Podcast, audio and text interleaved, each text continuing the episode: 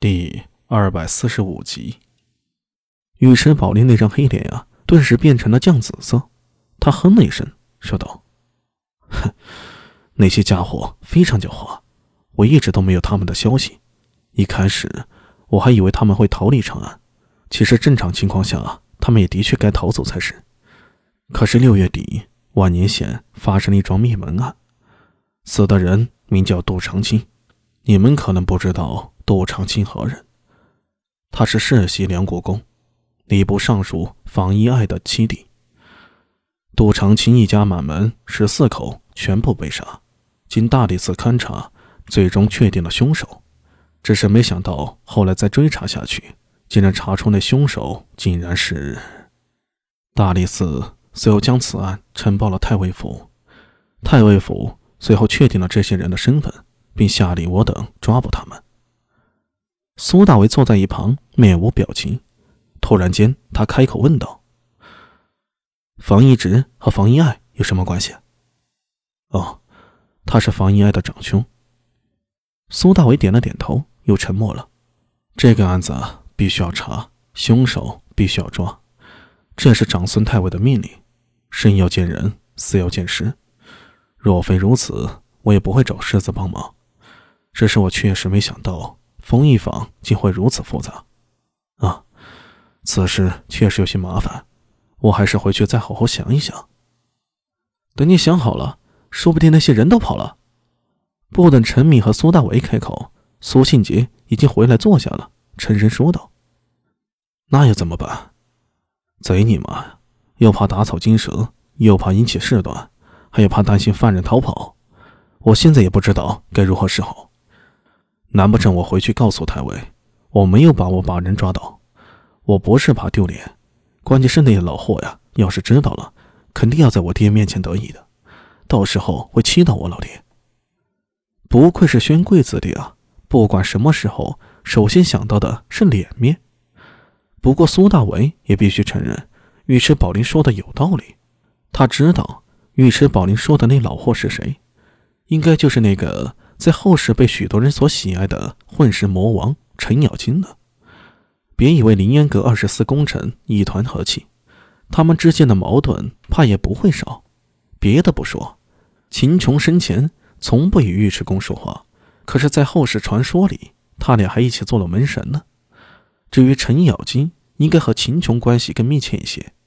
苏大伟是穿越过来之后才知道的。程咬金也好，秦琼也罢。都不是《隋唐演义》里说的那样，一个私盐贩子，一个衙门的捕快，这两人可都是正经的官家子弟啊。倒是尉迟恭好像是平民出身，官家子弟和平民子弟又怎么可能和睦相处呢？那是先天的八字不合。太宗皇帝活的时候还好，他死了，估计也没什么人能管得住这些人了。苏大为想到这里，也只能摇了摇头，叹了口气。可就在这时候，苏庆杰突然说道：“姓苏的，敢不敢再比一次？”啥？苏大伟一愣，疑惑的看着苏庆杰：“比什么比啊？我为什么要和你比啊？”“哼，就比看谁能抓住那些人。我凭什么和你比啊？莫名其妙。”苏庆杰走了过来，兜住了苏大伟的肩膀：“上次你把我骗去崇圣寺。”却自己跑去安华大街杀了个痛快。我爹不知道你的身份，可我却知道。你知不知道？因为你，我老爹回去把我骂了个狗血淋头，说我不孝，关键时候还比不得一个艺人顶用。哎，那也不是我骗你的啊，我也不知道是那种情况。我不管，我就要和你比。神经病！我干嘛要和你比啊？我，你要是不答应，我就把你的身份报出来。你知不知道？你当日易容整形，结果太尉把你当成了我，那不是好事吗？吃亏的是我，你还不乐意啊？你以为我愿意冒名顶替吗？小爷我顶天立地，行得正，坐得直，却因为你这家伙心里一直不舒服。你要是不比的话，我就把你的身份暴露出去，你看如何？是你的功劳，小爷不稀罕。苏大为眉头微蹙，瞪着苏庆杰，而苏庆杰也不躲闪，回瞪着苏大为。这家伙就吃定我会低头吗？不过苏大伟的确不想暴露艺人的身份，亦或者是他不想让太多人知道。要知道，一旦暴露了身份，势必会被各方拉拢，拒绝哪一家都要得罪人。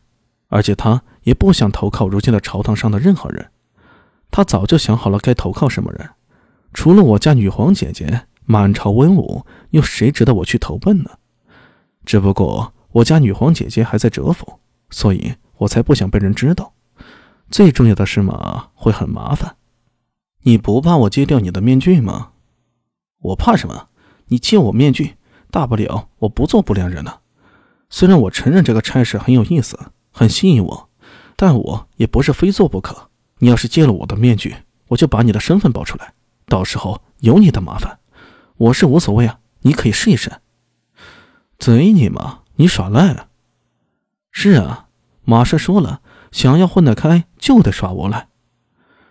马大为啊，马大为，你可真行啊！多好的一个官家子弟啊，原来挺单纯的，怎么跟了你几个月就变成这个样子？苏大为心里已经把马大为祖宗十八代骂了一个遍了。哎，你干嘛要帮他呀？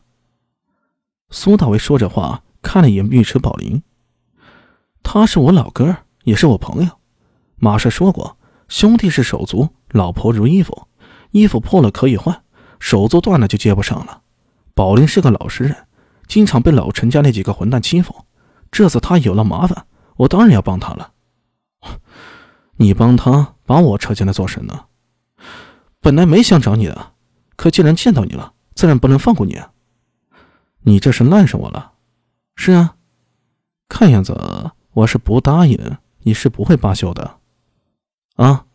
看不见苏新杰脸上的表情，但是看他一本正经的点头承认，苏大为很想一拳打在他脸上，从未见过如此厚颜无耻之人呢。